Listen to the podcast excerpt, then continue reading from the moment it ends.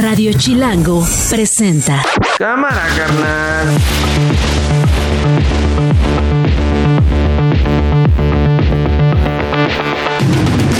Miércoles, miércoles 7 de febrero del 2024, una de la tarde en punto. Soy Nacho Lozano y esto no es un noticiero.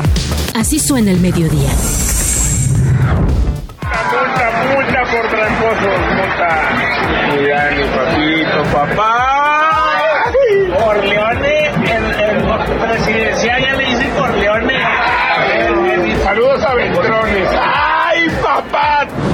Hoy estoy en la Ciudad de México, vamos a la Suprema Corte de Justicia porque en una semana, entre otros asuntos, van a resolver el juicio político que los diputados del PRI y el PAN de Nuevo León instauraron en mi contra para separarnos del cargo. ¿A quiénes aplica esta reforma? A todos aquellos que tengan 65 años y que cumplan con los requisitos para tener una pensión y que se pensionen una vez aprobada la reforma y creado este fondo de pensiones para el bienestar. Estamos hablando de dos grupos principalmente, todos aquellos que fueron afectados por la ley del 97. Imagínate, la asesora del presidente Biden viene y le cuenta que desde la perspectiva del propio presidente de la Casa Blanca no hay ya ningún tema que abordar, ¿verdad? En todo caso, la DEA depende del Departamento de Justicia y eso pues ya se verá qué, qué es lo que ocurre ahí. Y hoy en la mañana la familia del expresidente fueron informados del resultado de esta diligencia y nosotros como Fiscalía también eh, ya estamos en condiciones de poder informar a la comunidad que la causa médico-legal del fallecimiento del expresidente Sebastián Piñera es asfixia por sumersión. Esto no es un noticiero. Con Nacho Lozano. Bueno, lo que hay que ver, el aspirante presidencial Jorge Álvarez Maínez con el gobernador de Nuevo León, Samuel García, en una escena que el propio Álvarez Maínez grabó, donde se ve a los políticos, a ellos dos y a otros más de Movimiento Ciudadano, en el partido de Tigres contra Pumas el sábado 3 de febrero pasado en el Estado Universitario, burlándose del Instituto Nacional Electoral, burlándose de Mario Fabio Beltrones. ¿Y de qué manera? A ver, vamos a escuchar la escena y luego saludo con mucho gusto a Roy Campos. Venga.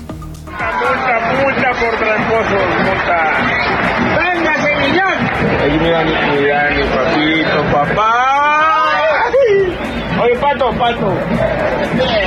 Ah, Corleone, el, el presidencial ya le Él es. Samuel, Saludos a Beltrones. ¡Ay, papá! Saludos a Beltrones, dice, y luego eh, pues ya no se escucha más del video, pero es una seña del el eh, gobernador eh, Samuel García como diciendo, le vamos a ganar. Roy Campos es presidente de Mitofsky Group. Híjole, Roy, a ver, uno no tiene bronca con que la banda se junte eh, en el estadio, se eche sus quiebres, esté tomando, pero de ahí a transmitirlo de ahí con este uso de lenguaje, las palabras. Uno no esperaría algo así de un gobernador de Nuevo León, uno no esperaría algo así de un este aspirante presidencial, ¿no? Ahí chaburroqueando los dos, ¿no?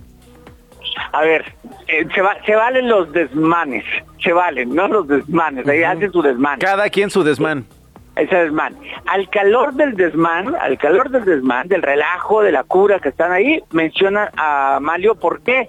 Por el pato, pato, ¿no? Porque Que el también pato compite por, eh, que busca Sí. la senaduría también en Sonora. Sí, eh, es el pato de Lucas, ¿no? Ex diputado federal, ex director de ProMéxico, sonorense, y de alguna manera iniciaron la carrera en las épocas de Manlio, así que lo debe de conocer, y la, y la broma que le hacen es como, porque es tu amigo. Le, hace- le tú eres ahora Don Corleone. Sí, y ya le sale, dicen Don ¿no? Corleone a Ernesto de. Lucas Hopkins. Eh, eh, sale, ¿no? Entonces, está bien, está bien. Incluso fue presidente del PRI, creo, en, en- en, Sonora. Pero bueno, eh, al calor de eso, ahora, ¿qué necesita?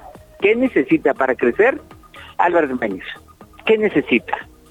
Lo único que, él quisiera para crecer es que lo conozcan. Bueno, y lo conozcan. La forma en que se destapó ha sido el evento más mediático que ha hecho Álvarez Maínez alguna vez. Sí, el único, digamos, el único y el último, ¿no? De su Sí, pre-campaña. Es el, es el único que, que con ese abrió y cerró la campaña. No, Entonces, eh, es el único. Bueno, después de ese, El otro único es este, ¿eh? Sí, lo que me preocupa, lo que me preocupa, entiendo, entiendo el asunto, ¿no? A como dé lugar que te conozcan, a como dé lugar que hablen de ti, a como dé lugar que te retomen en la televisión, en la radio. y, en, los dos ha habido, está, ha habido mezclado cervezas, ¿eh? En el, destape también. En el destape con las cartas blancas, que lo hablamos con él también aquí, sí. Sí, ¿no? Entonces yo creo que efectivamente no lo planearon así, no lo planearon así, pero la subida sí probablemente la planearon. El relajo y lo que se dijo no. Pero la subida sí. ¿Por qué? Porque están en campaña. No podemos interpretar que nada es sin querer sobre todo si salen de sus mismas intenciones. Entonces, ¿qué buscaron ellos? Es decir, vamos simplemente a buscar que nos conozcan. ¿A quiénes? Pues unos chavos nuevos que les caen los políticos mal. O sea, así tal cual. ¿Les va a funcionar o no? Yo creo que no porque no he oído nadie que tenga una opinión buena de eso que pasó. Sí, o sea, que como que conecte, ¿no? Como que diga, sí, a fuerzas, esos compas me representan, mira qué manera de hablar, me identifico con ellos, mira lo nuevo, wow, qué novedoso, wow, qué auténticos. Mira, hubiera sido, si no estuvieran en palco, a lo mejor, pero están en palco, o sea, no, no, no se ve como una, como la gente, como la, la élite que está ahí, ¿no? Sí, no están arriba en la zona VIP, en un palco dentro del estadio, ¿no? Sí, e, esa parte yo creo que, que los separa de toda la raza a la que quieren llegar.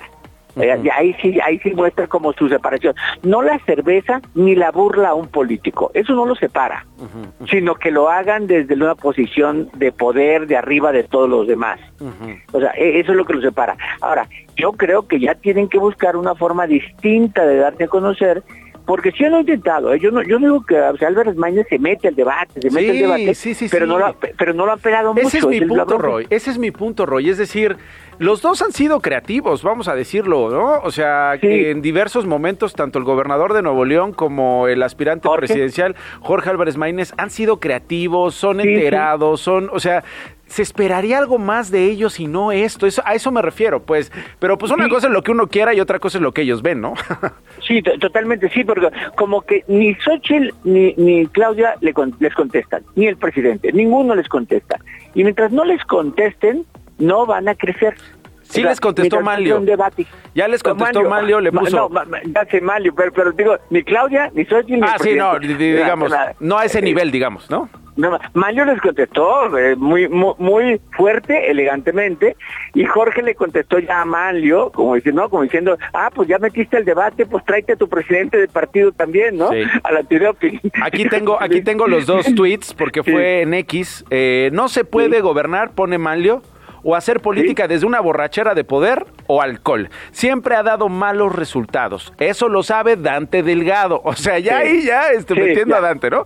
Espero no estén usando drogas más duras y descuiden a sus familias. ¿Qué tal, eh? Como decir, ¿qué tal? Fuerte, ¿no? Fuerte, sin decirle directamente nada, pero fuerte. Y Jorge les contesta también, pues, diciendo un antidoping, sí, ahí va. al presidente de tu partido, ahí venga. La gran diferencia es que mientras yo pueda salir a la calle, tuiteó Álvarez Maínez, y asistir a los estadios, usted y la vieja política quebraron al país desde los restaurantes y antros más lujosos de México y el mundo. Póngale hora y fecha y nos vemos en el antidoping. Y ya que le habla a Dante, lleve a su dirigente nacional y a toda su pandilla, que disfrute esta campaña porque será la última. Saludos.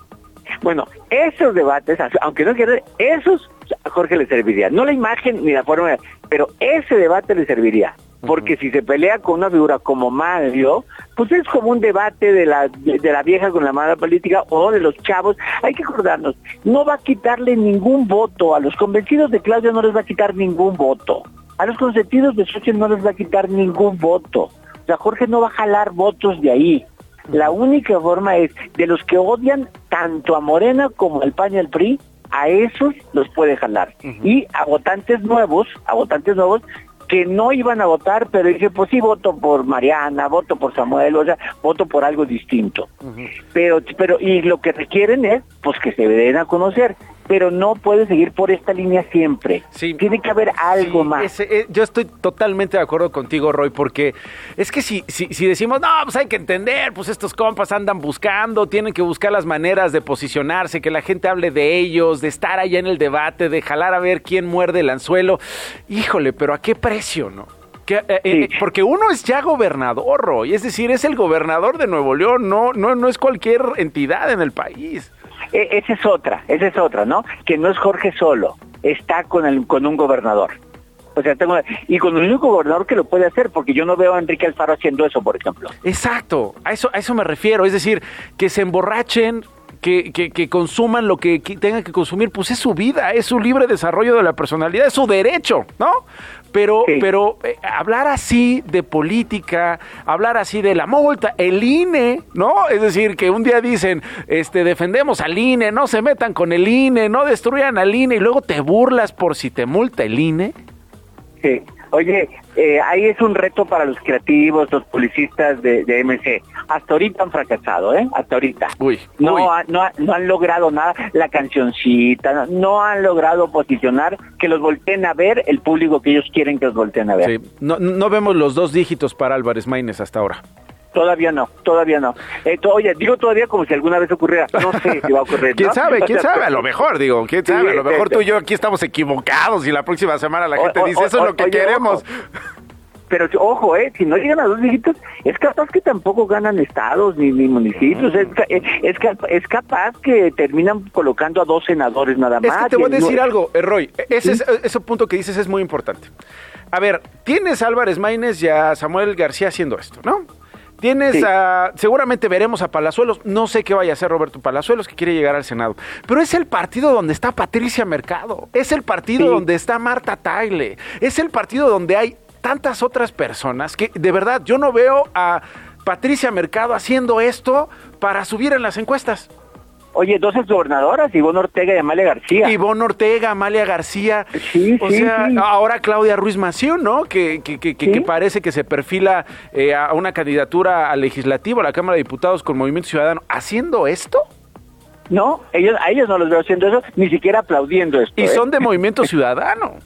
Sí, sí, sí. Bueno, es que Movimiento Ciudadano no tiene realmente una corriente ideológica ni comportamiento, es hecha a través de regionales, ¿no? Acuérdense, en Sonora, ahorita que dijimos Puerto Lucas, el candidato a gobernador fue Ricardo Bus. ¿no? Oh, bueno, O sea, a ver, el propio Clemente Castañeda, que aspira a gobernar Jalisco, ¿hará esto? Oye, Cle- Clemente va en el número uno del Senado. Ah, perdón, ¿no? sí, Clemente discúlpame, me, eh, me- lo estoy Pablo confundiendo Lemos, con Pablo- Lemos, Lemos, discúlpame, Pablo discúlpame. Lemos, Pablo. Lemos, aspirante Sí. a gobernar Jalisco, no lo veo haciendo esto. No, no lo veo, no. eh, Bueno, él ha gobernado dos veces a Popa, nueve veces Guadalajara, siempre bien evaluado. Yo creo que no haría esto. Yo creo, de hecho, fíjate, Álvaro Maínez no abrió no abrió la campaña en Jalisco, ni lo hemos visto todavía por Jalisco. Salomón Chertorivsky, que aspira a gobernar Ciudad de México, ¿haría esto? ¿Está de acuerdo no. con esto? O sea, es que, es que de verdad, no, no, no, no sé. O sea, movimientos desesperados, digo. eh, tú Ale- has sido Alejandra muy Barrales. claro. Alejandra Ale- Barrales, ¿no? Ah, Sí, sí, sí. Alejandra Barrales, tú has sido muy claro este, eh, con eh, tu opinión y con el análisis que acabas de hacer. Me quedo con las frases que nos has regalado y con el análisis. Última pregunta, ya, no te quito más tiempo, mi querido Venga. Roy Campos. Xochil Galvez, ¿cómo le fue en Estados Unidos? Quiero escuchar de fondo mientras eh, converso con Roy Campos lo que pasó con este, con este hombre, Rafael Que le llama jodidos a los migrantes, que saca su cartera, que agarra de la cabeza a uno de los migrantes. Yo lo dije en diferentes momentos, pues no es la manera de provocar del lado de estos migrantes eh, frente a Xochil Galvez y su equipo. Hubo agresiones verbales, incluso físicas, condenables totalmente. Pero yo no sé si una cosa es la provocación eh, y otra cosa es caer en esa provocación y hacerlo como lo hizo Rafael Elías, que decía, soy parte del equipo de Xochil Galvez o vengo acompañando a Xochil Galvez en esta gira y la hace quedar mal, según yo. A ver, en ninguno de los equipos puedes quitarte de tener este tipo de gente. Simpatizantes de Morena, del PAN, del PRI, de todos, hay este tipo de gente. Es impresionantemente lo ofensivo, racista, todo lo que no quisieras lo tiene esta persona, todo lo que no quisieras. Ahora, seguramente sí iba acompañando al equipo de Xochitl, pero se calentó y ni modo, se aguanta y dañó a Xochitl. Y va a ser de los momentos recordados del equipo de Xochitl y explotados. Es que, es que hay, hay un momento en el que, de- perdón por las palabrotas, ¿no? Sí. Pero, eh, eh, digamos, agarra de la cabeza a un compa y le dice, hijo de, pu- hijo de, hijo de-", y entonces el otro le dice, ignorante, ignorante, ignorante, ignorante, ignorante. Y entonces a ver quién repite más la palabra que el otro y se engancha, o sea, eh, eh, y además lo de la cartera, ¿no? Como muy vulgar este asunto clasista y discriminatorio, ¿no? clasista, dijiste bien la palabra, clasista, ¿no? Es, es, es, un poco la expresión, quieres fortalecer el, el, la polarización de ricos contra pobres, usas esa, lo muestras a él. Sí, ¿Quiénes son unos y quiénes son los otros? Como no entendiendo, ¿no? Eh, ¿Cuál es el sentido de una gira en un país como ese? Oye, y el, mismo día que Xochitl dice, es que hay que acabar con el odio y hay que acabar con... pues no, no, pues cómo no te ayudas, ¿no? No te ayudas, no te ayudas, pero bueno. Oye, el presidente, eh, no sé cómo lo viste burlándose de, de eh, You Have to Walk eh, the Talk. Eh. Que, es un, er, que es un error porque la mayoría no sabemos qué entiende. Yo tampoco sé, yo no, no hablo bien inglés, ¿no? Predicar con, el con el ejemplo, digamos. Es hay que predicar con el ejemplo o, o, en otras palabras es haga lo que dice y diga lo que piensa, piense lo que dice y dice lo que piensa. O sea, es, es una expresión, un modismo pero sí como que parece pues que está hablando mal. Y no no está hablando mal está hablando bien está hablando bien. Pero inmediatamente se burlan de él se burlan del rotacismo de Xochitl es decir de no pronunciar la R que también me parece muy bajo en general no quienes lo hacen no no puede o sea eh, eh, va en ese sentido también y, y, se ven mal los que lo critican. A mí me sorprendió el presidente diciendo oye este pues no lo sabe pronunciar que debata en inglés sí ahora para los que nos escuchen no habló mal inglés, o sea, no, no habló mal inglés, no, no, es un angloparlante, pero dijo una expresión correcta, digamos que un modismo, un modismo, modismo como como hablar como como como si fueras de allá, pero que suena medio feo para nosotros que no sabemos inglés. Pues sí. ¿No? Pues sí. Y entonces, bueno, es campaña. ¿Sabes? Me, recuerda, me recuerda al asunto de los tres libros, ¿eh? Mm, ¿De Peña Nieto en la FIL? Sí, pues a ver, que, que, no te puede decir tres libros, ¿qué porcentaje de mexicanos no saben decir tres libros que dan influencia en su vida? Pues muchos, muchos. O, el de la infraestructura, ¿te acuerdas? Eh, sí, o, el infraestructura, o el H, o el HNLMN, del Bester Gordillo, o, sea, el INAI también de Peña Nieto, ¿no? El Instituto para... sí, o sea, cosas de ese tipo, pero lo de los tres libros, que no fue un gran error, pero hay que mostrarlo como qué vergüenza que tengamos un mexicano que no pueda decir los tres libros. Sí, sí, O sea, pues no, o sea, es un, es un error, y ni siquiera fue un error. Ahora, ¿cómo le fue en Estados Unidos? Fue a Estados Unidos a hacer campaña para México, ¿eh? no para Estados Unidos. Fue a Estados Unidos para desde allá hacer campaña para México.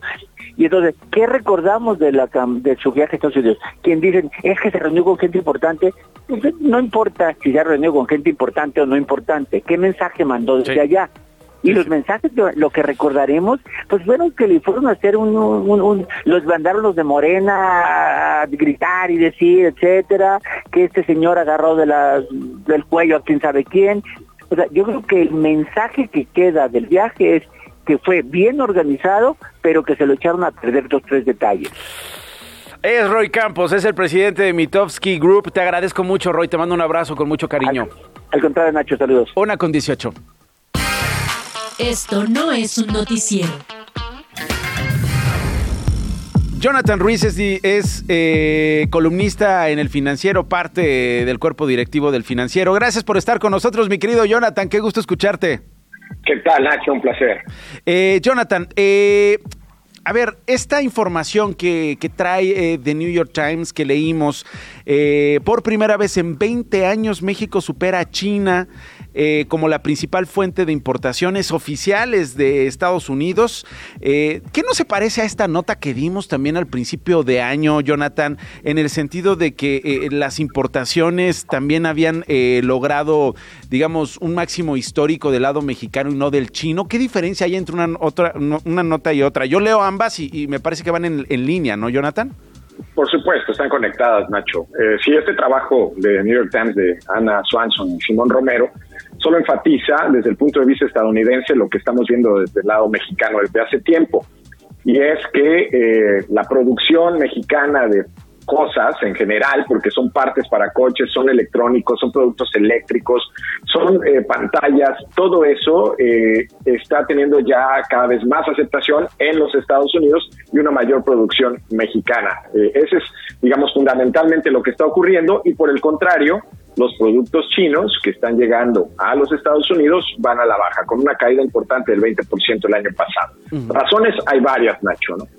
digamos, eh, una razón estuvo, sí, en la contingencia de la pandemia, que restringió el flujo de cosas. O sea, cuando Estados Unidos quería comprarlas no estaban disponibles o porque las plantas en China no estaban funcionando o porque los puertos no estaban funcionando y evidentemente eso pues le ahorcó el mercado estadounidense y muchas empresas tuvieron que ver cómo cambiar su flujo para tenerlo cerca y evitar estas contingencias, estas problemáticas. Eso fue una razón fundamental para este switch, para este cambio. Pero hubo también otro impacto por la vía de aranceles. Recordemos que desde la era Trump e incluso durante la que se mantiene con Biden, se establecieron impuestos a productos chinos en los Estados Unidos. Entonces, si tú eras chino y querías exportarle a los Estados Unidos, tu producto que costaba 100 dólares, tú le tenías que añadir otro 10% u otro 20% porque te había castigado Estados Unidos y tenías que pagar ese arancel. Entonces, cuando llegaba ya a los anaqueles el producto, pues llegaba más caro y por ende, pues se redujo la demanda de esos productos. Otra razón está en los salarios, ¿no? O sea, México se ha vuelto más competitivo frente a China porque los chinos cada vez cobran más y los mexicanos hasta hace poco pues tenían ingresos estancados. O sea, tú sabes que las manufacturas en las pues, este, se llaman, digamos, maquiladoras, mal llamadas en algunos casos, pues los salarios se estancaron durante mucho tiempo, mientras que en China ocurría, por el contrario, un incremento al punto que se hizo caro producir en China y por consecuencia muchas fábricas vinieron a México. Otra razón también está en que productos chinos, o sea, hay plantas, manufacturas chinas que están llegando a México, que pueden llegar a, Estados Unidos ya como productos mexicanos cuando en realidad pertenecen a marcas chinas. Ah. Entonces, Nacho, hay varias razones, ¿eh? Sí, sí, sí, y, todas muy interesantes. El contexto que estás planteando, eh, eh, por supuesto, eh, resuelve las dudas, pone en perspectiva esto. Yo nada más tendría un par de preguntas, Jonathan.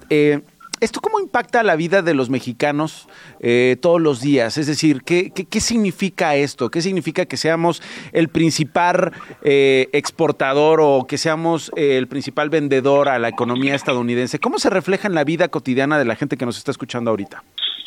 Bueno, eh, se refleja en dos cosas primordialmente. Uno, ofertas de trabajo. O sea, eh, para quien sabe de manufactura, a lo mejor no es el caso de muchos que están en la Ciudad de México, bueno, eso eh, representa una oferta de empleo directa para trabajar en plantas de manufactura en Querétaro, en Guanajuato, en Ciudad Juárez, en Monterrey, en fin, en un montón de lugares en donde sí hay plantas de manufactura. Luego, también los bancos que les dan crédito a todas esas plantas de manufactura, pues empiezan a dar más trabajo. Y de eso sí hay mucho en la Ciudad de México. Hay trabajo en los bancos, ¿no? Entonces lo puedes ver en Paseo de la Reforma, en distintas oficinas, que hay empleo, ¿no? Otra, dólares, ¿no? es decir, si México exporta, pues evidentemente le pagan con dólares y hemos visto cómo se ha comportado el tipo de cambio. El tipo de cambio pues, está entre 17 y 18 pesos, cuando estábamos acostumbrados a que el tipo de cambio solo subiera. Entonces son, digamos, impactos eh, que te puedo reflejar de manera así inmediata, evidentemente hay otros de manera indirecta. ¿no? Ok, y finalmente, ¿el nearshoring qué papel juega en todo esto?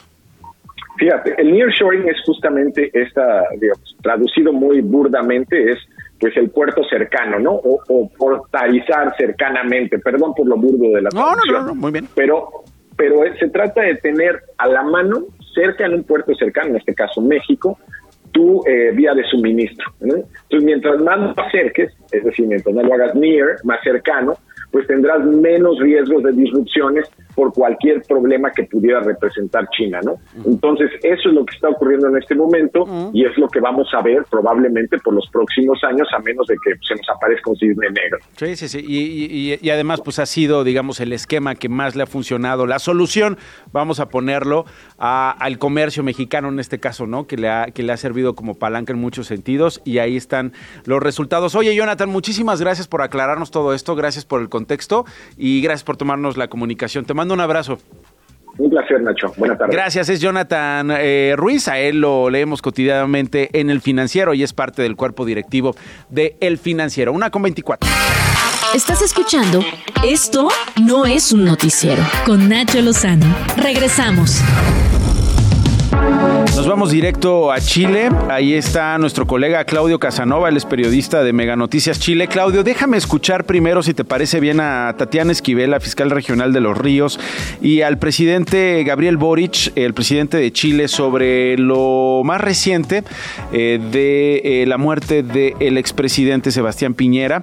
Eh, según sabemos, Claudio murió por asfixia por sumersión, así lo confirmó la Fiscalía chilena, mientras pues están organizando y sucediendo los homenajes al expresidente. Eh, ya está en curso esta fiscalización, eh, perdón, esta investigación por parte de la Fiscalía de los Ríos donde ocurrió este suceso. Escuchemos a Esquivel y luego escuchemos al presidente Boric y hoy en la mañana la familia del expresidente fueron informados del resultado de esta diligencia y nosotros como fiscalía también eh, ya estamos en condiciones de poder informar a la comunidad que la causa médico-legal del fallecimiento del expresidente Sebastián Piñera es asfixia por sumersión. Con profundo pesar quiero expresar mis condolencias que se las transmití personalmente a sus hijas, a su familia, a todos sus cercanos y a quienes fueron parte de sus dos gobiernos. En especial hago llegar un cariñoso abrazo fraterno a su esposa Cecilia Morel, a sus hijos Magdalena, Cecilia, Sebastián y Cristóbal. Eh, ahora sí, eh, regreso contigo, Claudio. Eh, pues sabemos más. Ayer dábamos esta última hora en vivo. recién se confirmaba la muerte de Sebastián Piñera. ¿Qué se sabe a esta hora, Claudio? Sí, ¿cómo estás Nacho? Muy buenas tardes. Acá son las 4.30 de, de la tarde acá en Chile y justo en este preciso momento ya el, el, féretro, el cuerpo de Sebastián Piñera que se trasladó desde el sur de Chile, donde ocurrió este accidente en el lago Ranco, llegó hasta el aeropuerto de Santiago en la Fuerza Aérea, fue recibido y ahora con honores se está velando en el ex Congreso Nacional, una sede histórica donde además también Sebastián Piñera, el expresidente que falleció el día de ayer, eh, estuvo trabajando durante muchos años en el Parlamento como ex congresista, luego como presidente en dos periodos. Por eso su figura y su muerte eh, causa mm, eh, tanta noticia a nivel nacional y a nivel internacional. Él ahora estaba dedicado a sus empresas, a sus negocios y fue en ese momento cuando el día de ayer en, sus, en su casa de veraneo, en su casa de vacación al sur de Chile, cuando toma un helicóptero para poder ir a una reunión de negocios con uno de sus amigos ahí del sur de Chile, almuerzan y para regresar nuevamente ahí en la casa, entonces toman este helicóptero, pero con unas condiciones climáticas que estaban bastante adversas, difíciles de manejar. Eso es lo que se está estudiando. Al principio también se había barajado la hipótesis de que podrían haber habido algún tipo de problema de enfermedad, de, salud que tenía el presidente. Por eso es tan importante lo que hoy sale a aclarar la fiscal del caso que tiene que ver con esta mm, eh, ya confirmación de asfixia por sumersión. Habría muerto ahogado luego de que cuatro personas, eran cuatro personas las que estaban dentro del helicóptero y era el propio expresidente Sebastián Piñera quien piloteaba este helicóptero. Pero las últimas palabras que hoy se conocieron y que ya también eh, públicamente dijo la, la, persona sobreviviente que viajaba con el expresidente, que en este caso es su hija, dijo que el expresidente les había pedido que bajaran del helicóptero lo antes posible porque si es que lo soltaba, este iba a caer encima de todos. Esas fueron las últimas palabras del eh, expresidente luego entonces de fallecer, porque estos tres personas que lo acompañaban lograron sobrevivir, lograron salir del helicóptero antes de que cayera directamente en el lago Ranco. A ver, un par de cositas, Claudio, eh, que creo que es muy importante estos detalles que nos estás dando. Nada más, eh, ¿qué empresas, ¿a qué empresas se atendía Sebastián Piñera? entiendo que tenía participación en la aerolínea LAN, entiendo que tenía negocios de comunicación, de construcción. ¿Cuáles eran las empresas que le ocupaban hasta antes de la muerte? Eh, claro, él, él, tenía eh, inmobiliarias, eh, tenía mucho también el tema de, aerolíneas, como tú lo comentas, y también propiedades al sur de Chile, pero más que eso, fundaciones, fundaciones que potenciaban lo que eran las ideologías de la derecha política, que era su principal en ese entonces representación. Él recordemos que era parte de Renovación Nacional, después de, la UDI, que son partidos políticos de derecha, de centro derecha algunos, y era como, lo, como él se caracterizaba. Era un empresario uno de los más millonarios también de nuestro país, pero lo que llama la atención es que eh, había mucha inversión extranjera a raíz de estas conversaciones, de él ser un empresario connotado no solo en Chile, sino que también en el mundo. Y eso es lo que yo te decía, eran parte de sus negocios que él seguía manejando posterior a haber dejado el cargo de presidente de, la República hace poco más de dos años y medio, luego de que asumiera ahora el presidente actual Gabriel Boric. Entendido. Ahora, eh, dices tú, eh, venían ya confirmado tres... Eh, digamos, tripulantes más o tres personas a bordo de este helicóptero. ¿Quiénes eran? ¿Su hija y quiénes más? Eh, las, cuatro personas que estaban dentro del helicóptero, bueno, la persona que falleció, que es el expresidente Sebastián Piñera, estaba acompañado de su hija, el esposo de su hija mm. y el hijo de este matrimonio, que sería su nieto. Su nieto, entonces, su yerno, su hija, su yerno y su nieto. Tal cual, su hija, su yerno y su nieto más él. Eso eran las personas que estaban dentro. Y entonces ayer, eh, incluso en la tarde, se hablaba de que si el, cinturón se, se, había atorado y él no podía zafarlo. Lo que sabemos, según el testimonio de su hija, es que él les pide que salten al lago para que se pongan a salvo, Claudio. Totalmente, eso de hecho fue unas declaraciones que llamaron mucho la atención porque se habla de que esas habrían sido las últimas palabras, lo mm. último que habría dicho. Y, para eso lo cito textual, él dice, salten ustedes primero porque si salto yo con ustedes, el helicóptero nos caerá encima a todos.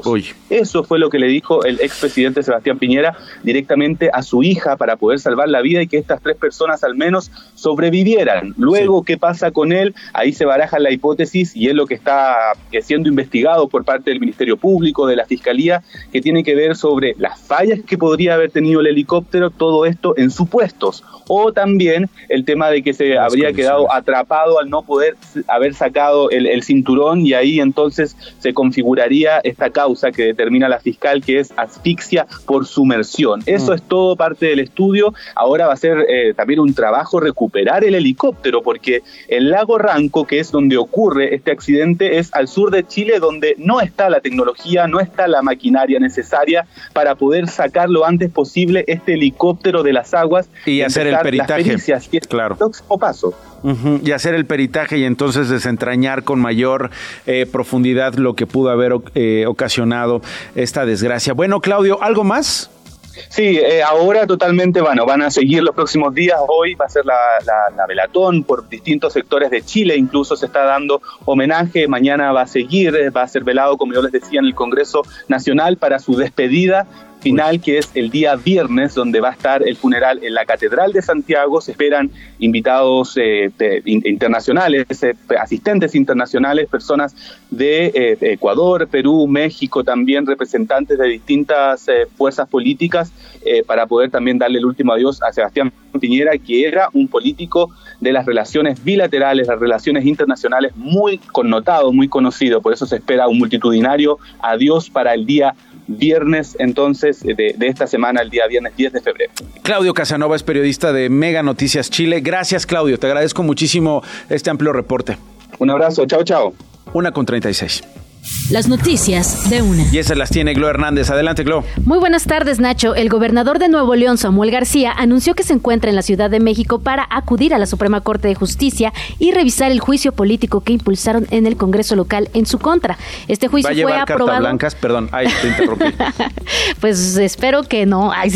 Eh, este juicio fue aprobado el pasado 31 luego de considerar una falta grave a la omisión del gobernador en enviar el paquete fiscal de ese año de acuerdo al plazo que establece la Constitución. Escuchemos. Que a pesar de que estos obstáculos que me pone el Congreso, hemos traído a Tesla, hemos hecho tres líneas del metro, nuevas carreteras, nuevos hospitales, nueva aduana, el Mundial de FIFA, etc. Pero es solo una muestra para que vean a Nuevo León de que a pesar del PRIAN y que todos los días Paco y Chefo y esa bolita se juntan a ver cómo hacer daño, seguimos avanzando y construyendo un nuevo fue asesinado Juan Pérez Guajardo, director de Desarrollo Social del Ayuntamiento de Fresnillo, Zacatecas y cuñado del senador Ricardo Monreal. El funcionario fue atacado a balazos mientras se encontraba dirigiendo a una cuadrilla de trabajadores. Tras la agresión se realizó un importante despliegue policial en el municipio para dar con los responsables. Un comando levantó y privó de su libertad al coordinador estatal de Movimiento Ciudadano en Guerrero, Julián López Galeana, a quien golpearon y despojaron de una camioneta en la que viajaba con dos de sus colaboradores. Esta madrugada iba por la autopista del Sol, regresaba a la ciudad desde Cuernavaca. Fue como a las 3 de la madrugada que la patrulla de la Guardia Nacional ya auxilió a las tres víctimas y las llevó a Acapulco. La Secretaría de Gobernación, Luis María Alcalde, aseguró que la reforma a las pensiones propuesta por el presidente se fondeará con recursos de la extinción de los fideicomisos del Poder Judicial, utilidades del Tren Maya, la extinción de organismos autónomos como el INAI y con recursos de lo que se confisca y va al instituto para devolverle al pueblo lo robado, entre otros. Ya nada más una cosita, nada más que funcione bien el Tren Maya, ¿no? Porque si no, ¿qué utilidades?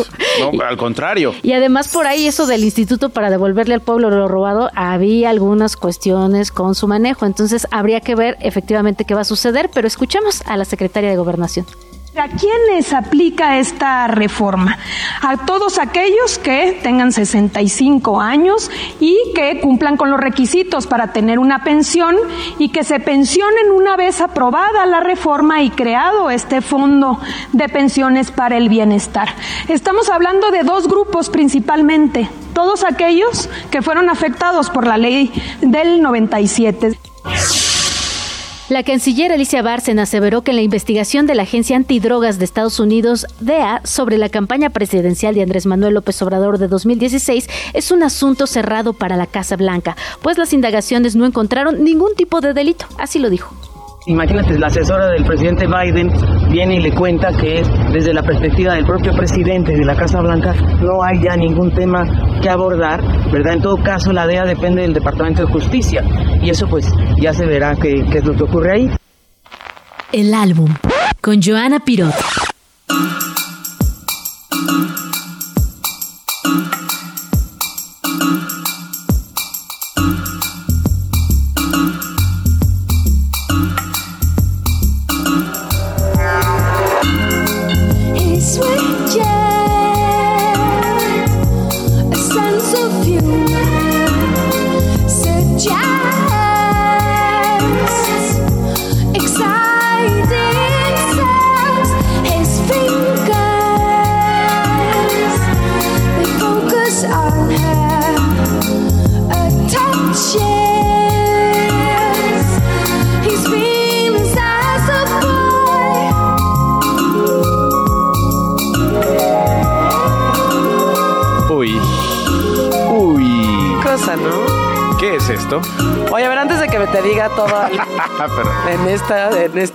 Este, ¿te acuerdas de la del primer disco que compraste con tu propia lana? El primer disco que compré con mi Sí, o sea, no que no le pediste a tus papás, sino que ya hiciste tu juntadito y te compraste un disco. Sí, sí, sí. Uno de Depeche Mode. ¡Ay, qué avanzado! ¡Ay, qué avanzado! no fue Timbiriche, ni nada. Sí, OV7. Fue Mode. No, fue Depeche Mode. No, pues muy bien. Bueno, este es uno de los primeros discos que yo me compré con mi propia lana. Traigo el vinil, claramente para que lo vean ¿Este es tu primer disco? Pues yo creo que sí. Este y el Love Deluxe de Este y uno de Cepillín. Ay, sí. Exacto. este y uno de Tatiana. Y vacaciones de Navidad. oye, New York, oye, qué, qué, discazo. Qué discazo. Sí, me acuerdo muy bien cuando salió este. Y yo creo que este junto con el Love Deluxe, que obviamente me los compré en CD, fueron como de los primeros discos que me compré con mi propia... Ay, sin CD. Con mi propia lana. Cassette, no te hagas. No, CD, claro. Ay, sí, ya. Mira, a mí no me da pena. a mí no me da pena nada. Bueno, bueno, bueno. Fue, CD, fue en CD. Y mientras en, en, el 93 y pues en los 90 en general estaba todo el grunge, el Britpop y los guitarrazos y demás, eh, llega esta mujer que era más conocida por ser la vocalista de The Sugar Cubes y, este, y saca este álbum en el 93 de la nada. Se quedó, como es su álbum debut, se quedó el nombre tal cual del debut. Y este lo empieza a hacer ella cuando se sale de los Sugar Cubes, porque en realidad ella nunca cupo muy bien en una banda. Siempre estuvo en muchas bandas, pero nunca cupo muy bien, como que tenía demasiada creatividad y esta creatividad no compaginaba con los demás compañeros. Entonces dijo, me voy a de Islandia, me voy a vivir a Londres. Y ahí fue donde empezó a conocer a la gente indicada y empezó a pues hacer las letras y todos los, o sea, los arreglos para hacer el, debut. En realidad yo creo que a Björk siempre cualquier banda le queda chiquita, cualquier espacio le queda recordaba chiquitito para la cantidad de creatividad e imaginación que tenía. Entonces, este es el primero que ella lanza, además de una muy larga, prolífica carrera de álbumes que yo no sé tú, yo tengo pocos artistas en mi vida que casi que todo lo que tienen me gusta y que no hay errores, o sea, no tiene un álbum eh, malo, Bjork. No tiene nada que digas, híjole, este sí es una porquería, ya sabes. Se toma su tiempo, es completamente libre este, y creativa en lo que hace. Y este, digo, su voz se ve como el rango de su voz es increíble. Todos los arreglos que hizo para este álbum también es increíble. Tiene eh, un cover de Chet Baker, Like Someone in Love, que además se lo, hace, pero solamente con su voz y un arpa, ¿no? Y esta canción que estamos escuchando, que es mi favorita de este, de este álbum, eh, sale en una, en una parte muy importante de The Professional, de Luc Besson, ¿te acuerdas? Está Natalie Portman súper chavita con Jean Reno. Y es como en este momento en donde están como forjando su amistad y sale esta canción que es maravillosa. Yo soy súper fan de Björk, tengo todos sus álbumes eh, y siento que no existen errores en cuanto a su carrera.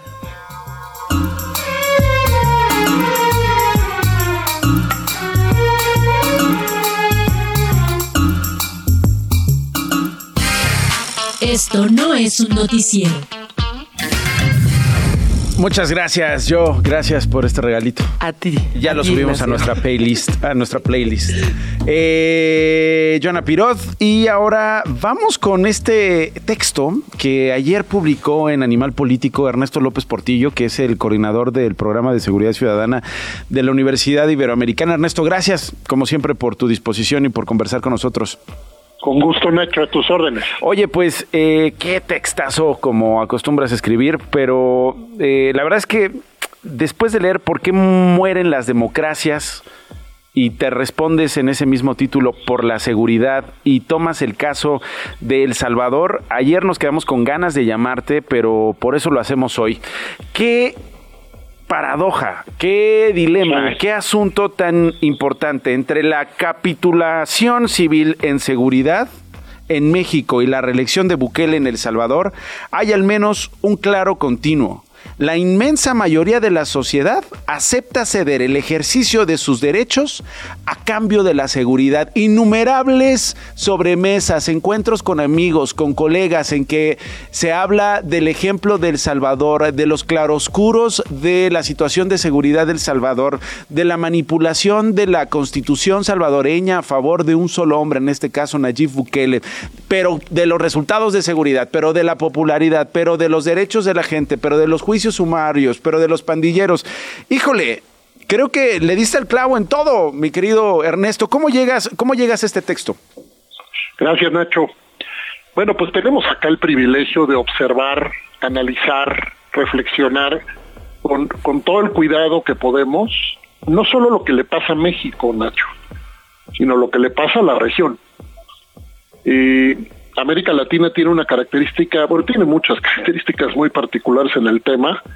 Eh, aportamos más o menos el 35% de los homicidios violentos del mundo y tenemos el 8% de la población del mundo. Entonces, empezando por ahí, América Latina concentra una violencia homicida que no concentra en ninguna otra región del mundo. En ese camino, lo que sucedió en las últimas dos décadas es que se logró incluso algunas mejoras económicas eh, en términos de ingresos eh, de la población eh, más marginada en la región y al mismo tiempo se lograron mejoras en el crecimiento económico de varios países. Te estoy hablando de las últimas dos décadas. Y se esperaba la reducción de la violencia que no llegó. Ah. O sea, esto de atender las causas es la seguridad social, es el desarrollo económico, es un buen empleo, es un buen ingreso, no necesariamente resuelve el asunto de seguridad. No necesariamente porque requiere eh, que te focalices en el lugar en el que específicamente estás diciendo que lo va a resolver y necesitas usar otro tipo de intervenciones a la vez. Ahorita vamos si quieres a eso. Ahora, ¿cuál es la tendencia? La tendencia es el descrédito de la democracia, del que hemos hablado ya mucho, y por otro lado, eh, la emergencia de liderazgos populistas que ofrecen resolver lo que el Estado y la democracia no ha resuelto Ah. en décadas. Y eso genera, entonces, eh, cuando menos en lo que se refiere a la llamada mano dura, genera un espejismo, Nacho. Un hermoso espejismo que nos hace pensar que ya llegó quien resolverá. Y luego vienen las cifras de El Salvador, con un Bukele cuya popularidad es absolutamente avasalladora, y entonces ese espejismo se hace todavía más creíble porque estamos pensando que ahora sí llegó la solución.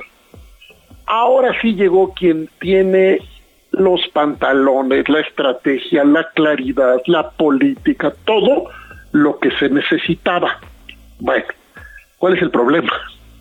El problema son los costos. Pues sí. El problema es que la mayoría de la gente, con toda razón, desesperada, Sí, sí, sí. harta, atemorizada e incluso perseguida día a día. Cuídame, fenómenos- cuídame, al, al- al costo que sea, cuídame, pero que no Al me maten, que no que maten sea. a mis hijos, que me dejen trabajar. Entonces ese costo, por ejemplo, en El Salvador, eh, tiene un especial, eh, se ha cebado particularmente, se ha ido particularmente encima de la llamada presunción de inocencia. Y en México, eh, figuras como el arraigo, figuras como la prisión preventiva oficiosa, que son altamente populares y en las que seguirá invirtiendo México, Redituables además políticamente. reditables políticamente, lo que hacen es bajar los estándares de investigación y control a las instituciones para que hagan las cosas bien y subir los estándares de intervención del Estado sobre nuestra vida privada. Entonces vamos quitando, o sea, vamos recortándole eh, el tamaño a la democracia y vamos eh, eh, ampliando los poderes para la seguridad. Y pues hay quien dice, pues ni modo. Y, y- Y las y no solo ni modo, voto por ti nuevamente, no solo ni modo, no me importa cómo pases por los acuerdos constitucionales que tenemos como sociedad o como instituciones. Sigue así, eh, cambia mi país y yo te voy a dar popularidad y yo te voy a volver a ser presidente, no importa cuántas décadas estés en el poder. Porque muchísima gente, Nacho, y, y muchísima gente, la inmensa mayoría, no se ve en riesgo en sus propios derechos. Es decir, a mí no me van a detener. A mí no me van a detener sin eh, derecho a un abogado. ¿Aún con el estado de excepción, por ejemplo? Es correcto, es correcto. Es más, eh, qué buena pregunta, porque yo creo que la gente no, eh, no hay una pedagogía que explique que es un estado de excepción. Eh, fíjate, México tiene desde 1996, que se publicó la Ley Federal contra la Delincuencia Organizada, México creó un régimen de excepción para investigar la delincuencia organizada. Hoy muchos países, la mayoría de los países del mundo tienen regímenes de excepción para investigar la delincuencia organizada. Pregunta, ¿hay menos o hay más delincuencia organizada? Hay mucha más. Tres cuartas partes del mundo, según eh, Global Initiative, tres cuartas partes del mundo viven bajo violencias crónicas o violencias que están por encima de lo deseable en tres cuartas partes del mundo. Eso quiere decir que todas estas reformas que hacemos y que en México implicaron, implican y probablemente implicarán entregarle la seguridad pública a los militares definitiva e irreversiblemente, probablemente, esto implica que la gente dice, sí, sí lo apoyo, también eso lo apoyo, Eh, prisión preventiva oficiosa, sí, arraigo, sí, militares, sí, oye, pero los militares no te están generando eh, rendición de cuentas para que sepas por qué son desplegados si no hay seguridad, no importa, dales poderes. ¿Por qué? Pues porque estoy desesperado, estoy desesperada. Oye, y la democracia, la democracia no me cumplió. Sí, sí, sí. Y entonces la democracia, ¿qué le puedo hacer? No me importa, me importa que me protejan la vida. Entonces la paradoja, Nacho, es enorme, como decías. Porque además, las instituciones que se convirtieron en parte del problema son a las que les queremos dar más poderes. Esas instituciones que tienen un tejido de complicidades que, que, que parecen interminable a nivel nacional ya, son a las que les queremos dar más poderes de intervención. Incluso, incluso poderes fácticos, ¿no? No legales. Eh, eh, este escándalo de un eh, acercamiento del gobierno de Bukele con criminales para capturar a un pandillero, particularmente con el cártel Jalisco Nueva Generación, que periodistas locales vinieron documentando por, por, por años, ¿no? No, y, por ejemplo, el trabajo de El Faro. El Faro, El Faro, exacto. O, de esta ONG Cristo Sal y otras, eh, que, que, por cierto estaremos invitando pronto para un evento para explicar. Oye, avísanos, avísanos para estar pendientes de eso y y a ver cómo les fue. Desde ya te puedo decir que es un evento público, va a ser en línea y el 21 de abril, eh, perdóname, el 21 de febrero, ya pronto a las 3 de la tarde, pero te mando toda la información. Órale, y hablamos el 22 a ver qué, eh, qué, qué, hallazgos en, en, este encuentro, ¿no? ¿Qué, ¿Qué, qué, dejó la charla? ¿Qué dejó el encuentro? Sí, eh, esto, esto lo que nos deja es una inquietud enorme, Nacho, porque entendemos la desesperación. Sí, sí, sí, sí.